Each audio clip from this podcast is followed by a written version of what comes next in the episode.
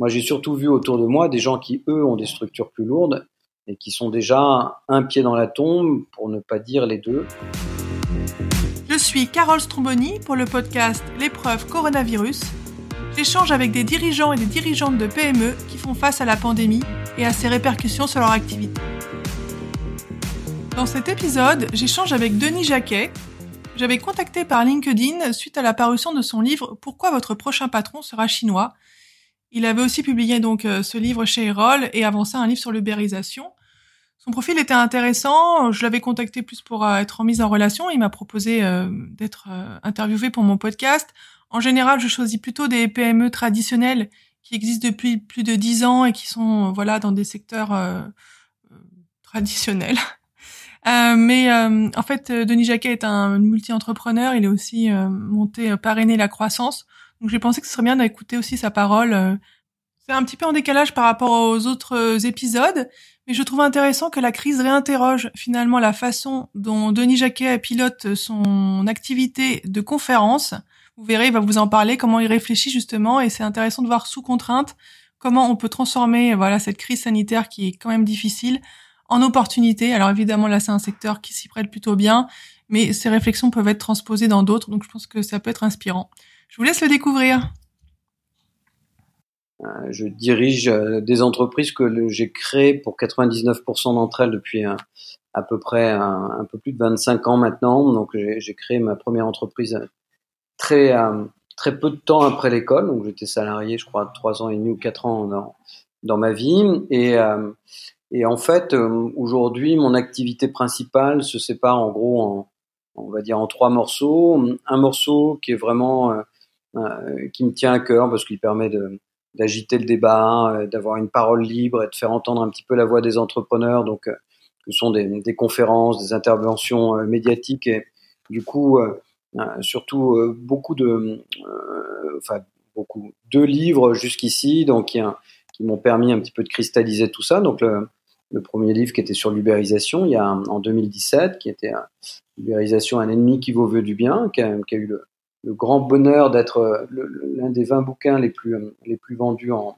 en 2017. Et puis euh, cette année, sans que j'avais rien prévu et sans que j'y sois pour rien et sans que je, ne suis, ce soit ni un oracle, ni une pitié, ni un prédicteur d'avenir, un bouquin qui s'appelle Pourquoi votre prochain patron sera chinois, qui tombait plutôt à, qui tombait plutôt à propos cette année, qui était un petit peu l'histoire de la stratégie chinoise, notamment sur la tech, sur le digital, sur l'intelligence artificielle, voilà, d'où elle vient, où elle va et pourquoi elle y va. Et donc du coup, cette partie, euh, voilà, euh, auteur, euh, conférencier, me prend finalement pas mal de temps, mais me passionne parce que c'est un, voilà, c'est un monde de débat, c'est un monde d'ouverture, parfois un petit peu de castagne parce que tout le monde peut pas forcément être d'accord avec vous et, et, j'aime bien ça quelque part. C'est pour ça que sur ma, ma photo ma photo LinkedIn, il y a des grandes box. Euh, j'en fais dans la vie et j'essaye d'en faire aussi sur les plateaux.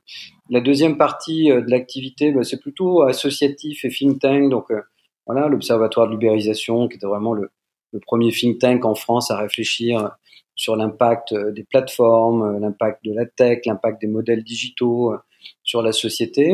Et puis parrainer à la croissance, qu'on a démarré beaucoup plus tôt avec des copains. Moi, je rentrais de 10 ans d'expatriation avec mes propres boîtes et euh, je rentrais en France en 2009-2010 et Parina Croissance est devenu un des trois ou quatre plus gros réseaux euh, d'entrepreneurs franciliens, un petit environ 5000 entrepreneurs et entrepreneuses qui, qui se sont retrouvés là et qui étaient marqués par une caractéristique très forte et d'ailleurs qui marque tout ce que, ce que je fais euh, seul ou accompagné aujourd'hui, qui est vraiment le, sens donné à la croissance. Ça peut être intéressant pour un entrepreneur de se demander à quoi sert cette croissance, qu'est-ce qu'elle construit, euh, à quoi il participe? Et du coup, ça, ça nous a passionnés dans ce réseau d'entrepreneurs qu'on avait créé pour toute autre raison. Et comme, euh, bah, toutes les startups, même associatives, 99% euh, des cas, on explique un business model et on fait exactement le contraire ou différemment. Et en gros, on n'a pas échappé à la règle on est venu sur ce terrain sociétal en créant des trucs assez incroyables et donc qui nous ont amené à faire voilà, le premier incubateur intergénérationnel en Europe, à participer au mouvement des pigeons en 2013 quand le président Hollande est arrivé, à faire les, assises d'entrepreneuriat avec euh, Fleur Pellerin ensuite, euh, voilà, à créer la première délégation CES de Las Vegas. Donc voilà, on a fait plein de choses fantastiques qui ont aidé beaucoup d'entrepreneurs et d'entrepreneuses. Et puis la dernière partie de ma vie, celle qui m'occupe le plus maintenant, qui est le mouvement des One, qui est un mouvement qu'on a voulu pour euh, dire que c'était très joli de faire des discours magnifiques sur des scènes partout dans le monde, euh, sauf que la plupart du temps, c'était jamais suivi d'aucune action véritablement impactante, et qu'on voulait créer avec quelques amis le premier événement action. Euh, comme il y a eu des think tanks, il y a eu des act tanks, ben là on a dit il y a des conférences très passives, on va passer au mode action, et on a monté en 2018 à Monaco une conférence qui s'appelle le Day One Event, et qui est là pour faire exclusivement accoucher les grands groupes, les ONG, les startups, les PME ensemble de décisions qui impactent positivement le monde et principalement sur les territoires, sur les jobs, euh, qui sont nos deux sujets euh, euh, principaux. Donc le Day One Movement, c'est en fait voilà un événement à Monaco, mais maintenant depuis cette année, c'est quatre événements dans le monde avec trois événements partenaires au Brésil, au Canada, aux États-Unis et, en France. C'est quatre Day One Club que le Covid a, stoppé net, mais qui vont reprendre en septembre. Et là aussi, Brésil, Miami, New York, Paris, et puis un petit peu plus tard l'année prochaine, Casablanca, où j'ai vécu assez longtemps, et, et Abidjan, où je suis euh, très régulièrement. Et puis euh, des groupes de travail dont la caractéristique est de dire, voilà, vous prenez un sujet, vous vous mettez à 6, des boîtes mondiales, vous prenez des décisions et vous les appliquez dans votre entreprise pour impacter à nouveau positivement les choses. Et puis enfin, euh, voilà, donc euh, l'événement lui-même qui euh, va le rendre semi-virtuel et contrairement à beaucoup qui pensent que ils vont le faire en 2020 de cette forme-là et reviendront à une bonne vieille forme après. On a décidé que bah, qu'on était tout neuf et qu'on avait les idées encore fraîches sur le monde de, des conférences. On allait en faire un, un véritable événement semi-virtuel tous les ans pour les dix prochaines années. Euh, parce que c'est vrai que quand on réfléchit, pourquoi faire venir un conférencier pour une heure sur scène au maximum, prendre un avion à 8000 km, l'impact carbone n'est pas au top euh, dans ces cas-là et ça n'apporte pas énormément de choses qu'on ne puisse pas faire en ligne aujourd'hui. Donc on va installer ce nouveau ce nouvel ce, nouveau format. Donc voilà. Donc aujourd'hui, j'allais dire 80% de ma vie c'est Day One, 20% de ma vie c'est l'associatif, le think tank et les bouquins, les conférences et les médias. Merci beaucoup. Je vois que vous avez déjà tiré des enseignements de la crise que l'on traverse, mais avant de, de parler d'enseignement, est-ce que vous pourriez nous, décrire un peu comment ça vous a impacté euh, le confinement et ensuite euh, le déconfinement euh, dans votre entreprise? Le, problème avec des, profils comme les miens, c'est que j'ai tendance à, être un, un, effet miroir de ce que je vois chez les autres. Et forcément, quand on a plus de 5000 entreprises dans son réseau, quand on a les principales plateformes dans l'observatoire de l'ubérisation, quand on a toutes ces entreprises qui sont dans le mouvement des One, on a tendance à, à, vouloir faire une réponse qui est à la fois la sienne et celle des autres. Euh, ça, c'est un, un, défaut pas facile à corriger, mais je vais essayer de vous faire un petit cumul des deux. Donc, en gros, de notre côté, bien évidemment, comme vous l'imaginez, il y a une partie événementielle et tout à coup, on vous annonce que votre événement va peut-être sauter, euh, qu'il n'existera pas.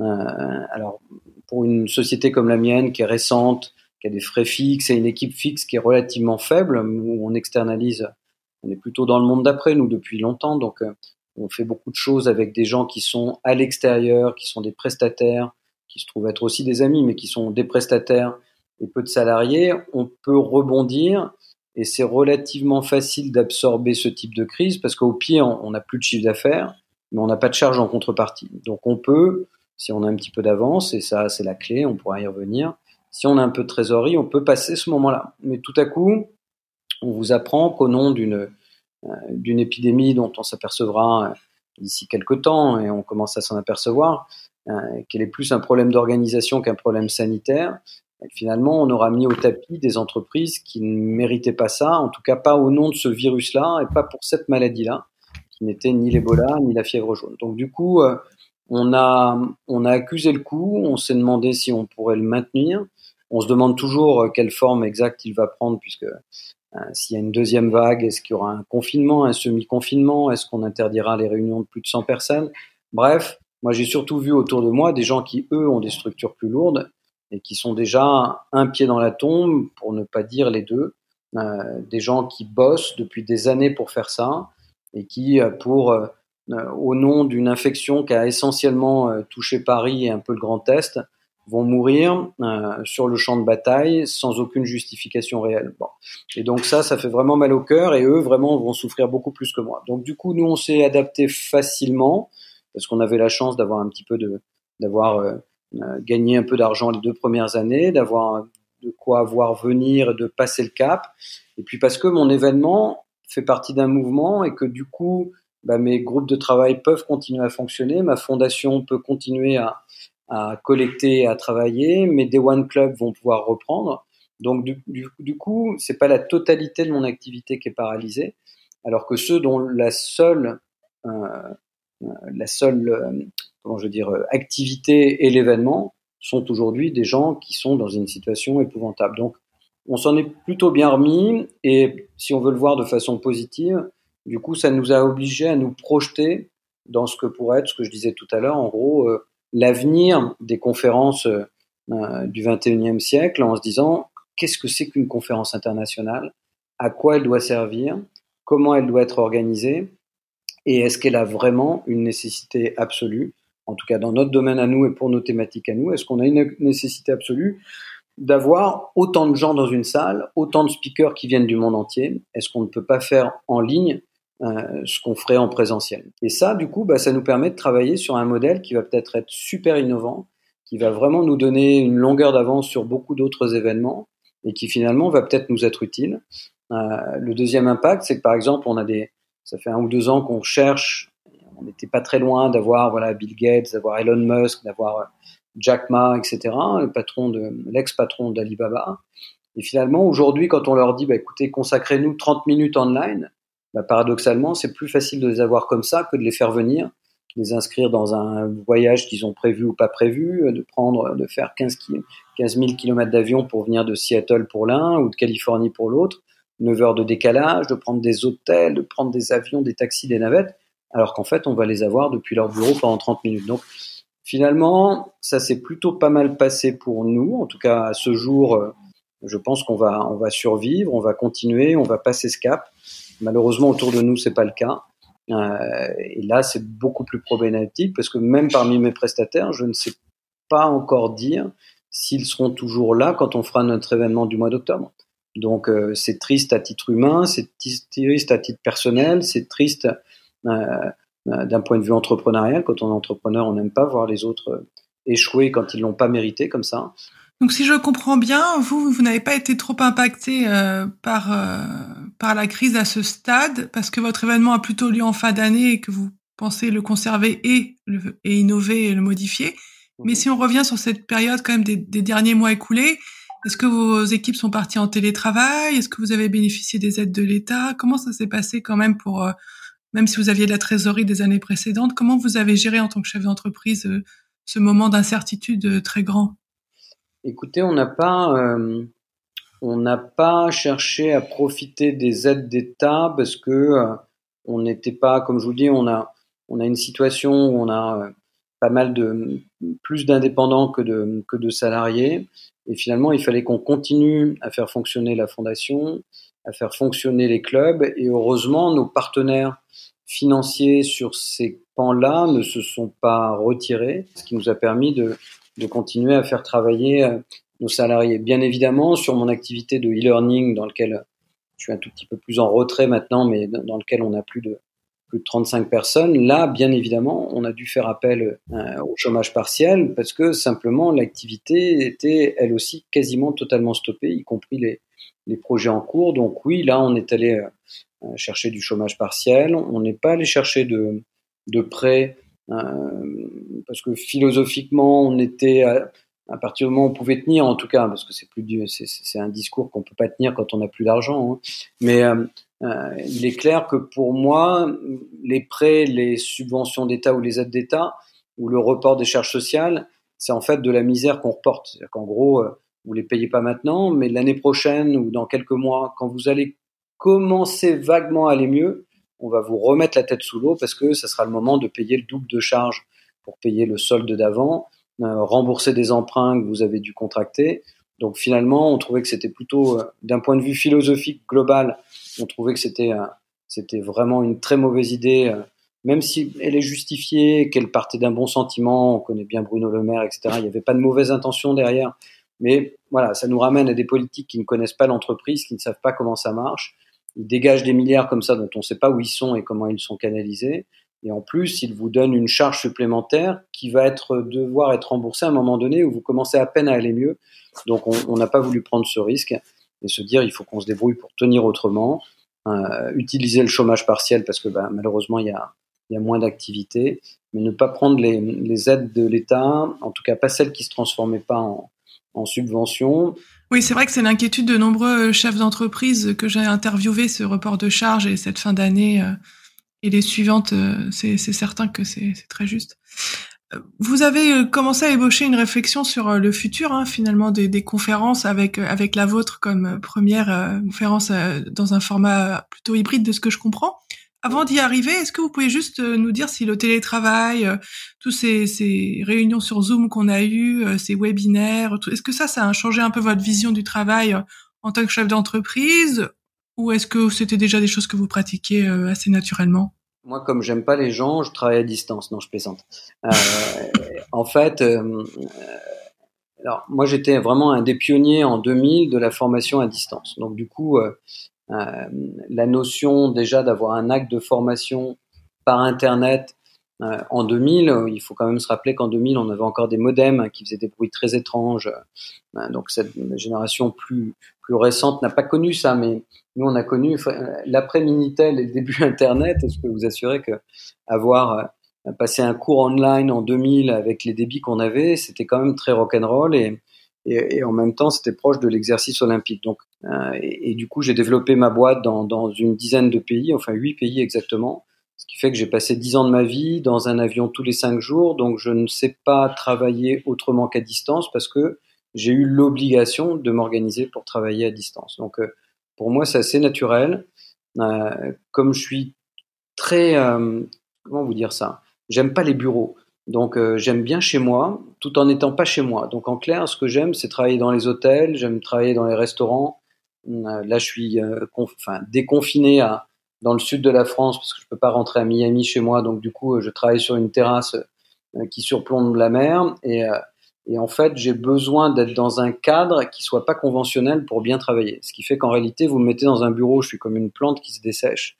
Et donc, euh, en réalité, je me suis auto-imposé la formation, le travail à distance pour tout ce qui est voilà, pianoter sur son ordi, préparer des documents, avoir des coups de fil, passer des zooms pendant cette période de confinement ou des Skype ou des Teams qui sont devenus euh, trois mots supplémentaires à notre dictionnaire euh, euh, quotidien avec des gens qui savent plus ou moins maîtriser le, sujet, dont on voit les narines en gros plan ou les oreilles de très loin, ou qui oublient que quand il y a une caméra, il faut pas se gratter partout. Enfin bon. Moi, j'y suis habitué depuis plus de quasiment 15 ans maintenant. C'est mon mode de travail quotidien.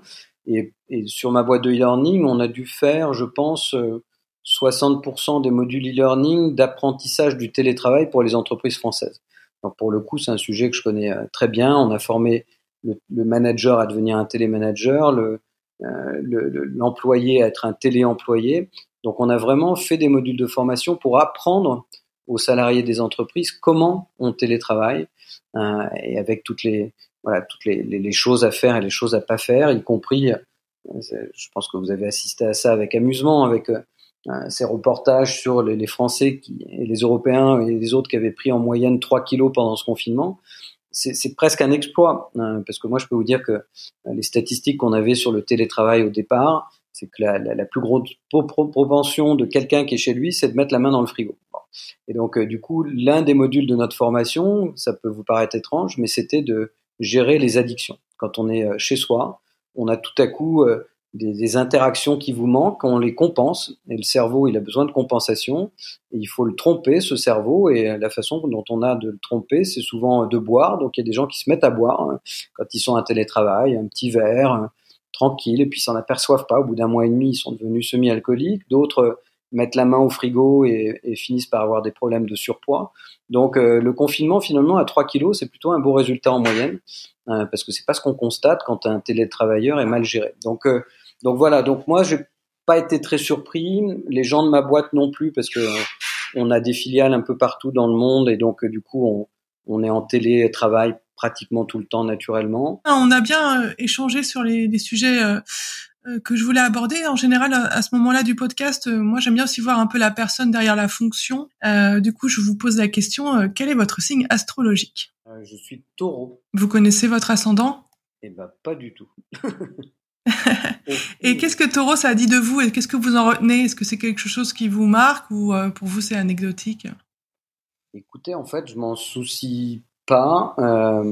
Crois que j'ai quasiment jamais lu un horoscope de, de ma vie, mais néanmoins, c'est vrai que pour les gens qui s'y intéressent, il dégage un certain nombre de caractéristiques sur le côté un peu euh, je fonce, sur le côté excessivement fidèle, euh, avec un côté euh, émotionnel relativement fort, un, vrai attachement, une vraie fidélité euh, aux gens, mais en même temps un, un esprit fonceur qui, qui, avance et qui, qui parfois se pose pas énormément de, de, de, de questions. Euh, et souvent, pour ceux qui connaissent un peu, on décrit un petit peu ces traits en, en me disant que, que, je collais relativement bien au profil du taureau, mais tout en m'expliquant que l'ascendant avait une importance aussi, euh, aussi lourde et comme je connaissais pas, c'était très difficile de faire un descriptif plus, plus précis que ça. Mais, mais voilà, sans, effectivement, sans plus, euh, j'ai pas plus de euh, j'ai pas plus d'avis sur le sujet en fait.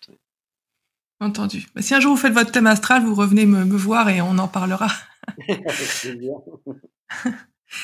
et en s'agissant de l'énéagramme et du MBTI, quand on a préparé l'interview, je crois que c'est des choses que vous ne connaissez pas de vous-même et vous m'avez même dit euh, que vous rentriez pas dans les profils. Euh... Chaque fois qu'on m'a fait passer ces, ces, tests, la plupart du temps, euh, dire oh là là, il y a vraiment de grosses interrogations sur votre profil. Donc je me suis dit que j'avais vraiment un profil qui devait vraiment poser des problèmes. Du coup, j'ai fui tous ces tests euh, comme une forme de malédiction. Mais, mais en réalité, euh, comme je suis vite devenu entrepreneur, au bout d'un moment, bah, j'ai façonné mon monde au lieu d'avoir à m'adapter à celui des autres. Et du coup, bah, j'ai plus forcément besoin de, passer ces tests puisque c'était finalement un, espèce de, de, test de compatibilité avec un monde extérieur qui était plus le mien euh, et dans lequel j'avais pas spécialement envie de rentrer. Donc euh, voilà. Après, euh, j'avais fait deux trois trucs, mais alors je sais plus trop quand, qui, qui m'avaient permis finalement de confirmer un petit peu qui j'étais, mais sans vraiment grande surprise, parce qu'en réalité, je, je, crois connaître à peu près bien mes qualités, à peu près aussi bien, voire mieux mes défauts. Donc, donc du coup, j'ai jamais eu de grande surprise à la lecture de ces tests. En fait. Oui, en fait, l'important, c'est justement de se connaître et de voir ce vers quoi on doit se développer pour être une personne plus intégrée ou, ou plus mmh. équilibrée en fonction des terminologies. J'ai rencontré une chef d'entreprise, j'ai interviewé là pour cette saison. Elle, euh, avant, même toujours, elle utilise les signes astrologiques et les ascendants pour créer des complémentarités d'équipe. Et aux États-Unis, où vous vivez, on parle de plus en plus de l'énéagramme, pas tant pour, enfin, pour soi évidemment, pour se connaître en tant que, voilà, pour euh, savoir comment on interagit avec les autres, et aussi par euh, vous voyez, quand on dit en management, on dit toujours il faut s'adapter. Et en fait, l'énéagramme, il y a neuf personnalités et ça permet aussi de mieux comprendre quel type de message faire passer, pourquoi les gens réagissent comme ça, quelles équipes constituer. Et donc, c'est aussi un, un, de ce que j'entends moi, parce que j'écoute beaucoup euh, de, de start-up et de, de, de prescripteurs américains sur ces sujets-là. L'énéagramme, ça m'a, ça m'a l'air d'être un sujet assez important. Moi, par exemple, j'ai fait le test, je suis type 7, donc ça fait, c'est visionnaire enthousiaste.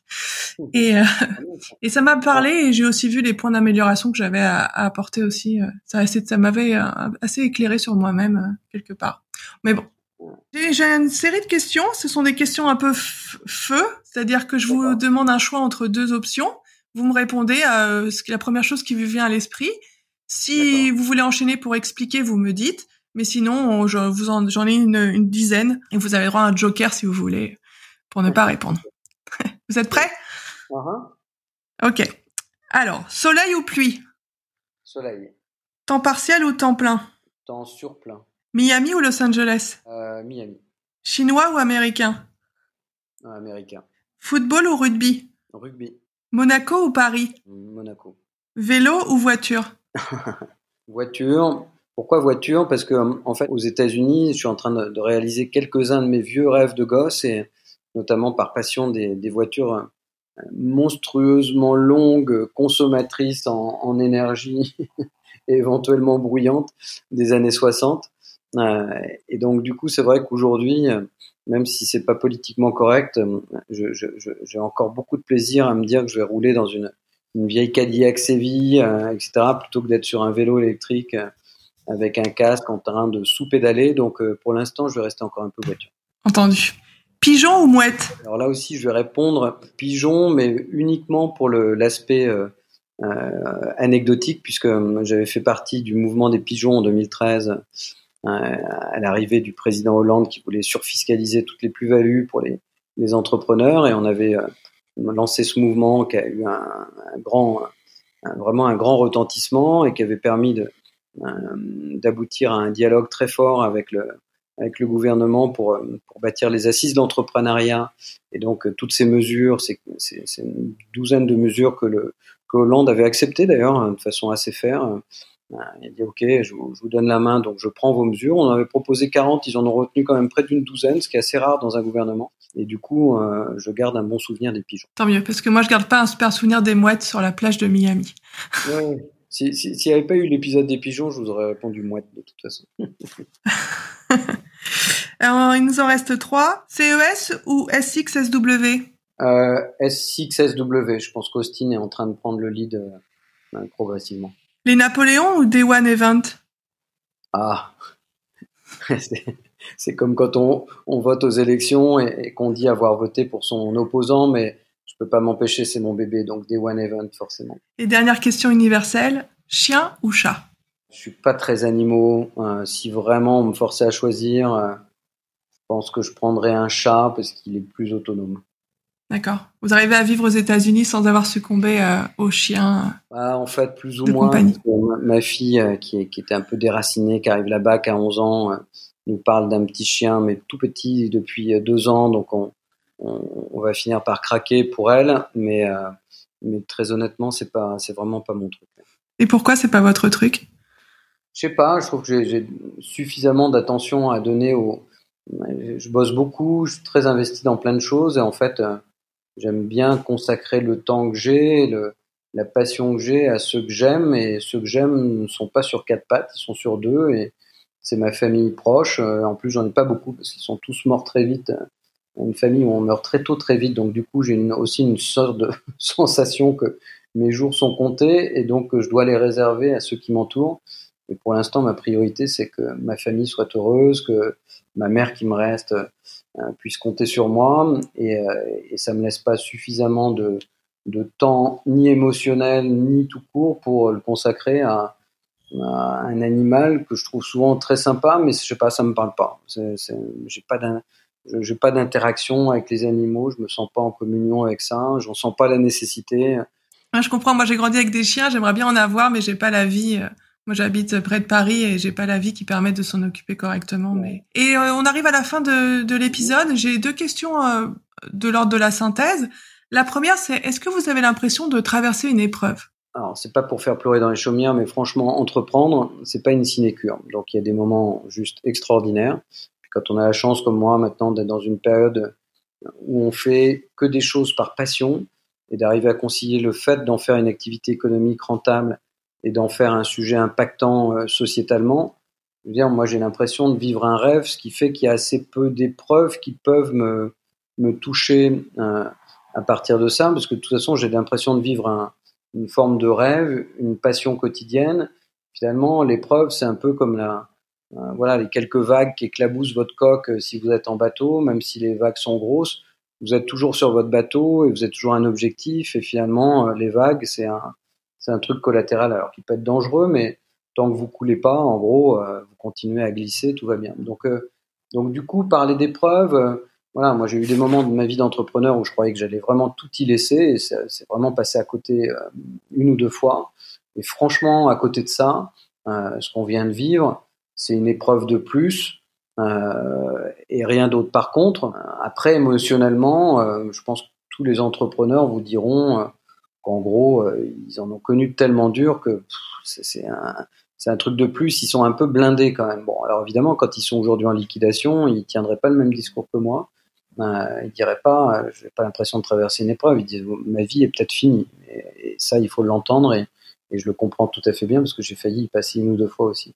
Mais néanmoins, voilà. Et puis après, à titre perso, voilà, quand vous avez perdu, comme moi, je sais pas, votre père jeune ou c'est des déchirures telles que franchement le reste à côté c'est de l'ordre du bobo et du sparadrap donc il faut relativiser la dernière question, c'est, vous l'avez ébauché hein, à plusieurs reprises. Moi, j'aimerais savoir, est-ce que cette crise ça a été un aiguillon pour innover En synthèse, est-ce que vous diriez que c'est ce que vous décidez aujourd'hui, vous l'auriez fait sans cette crise, euh, ou au contraire, ça vous a permis d'accélérer peut-être votre transformation euh, dans votre offre de service?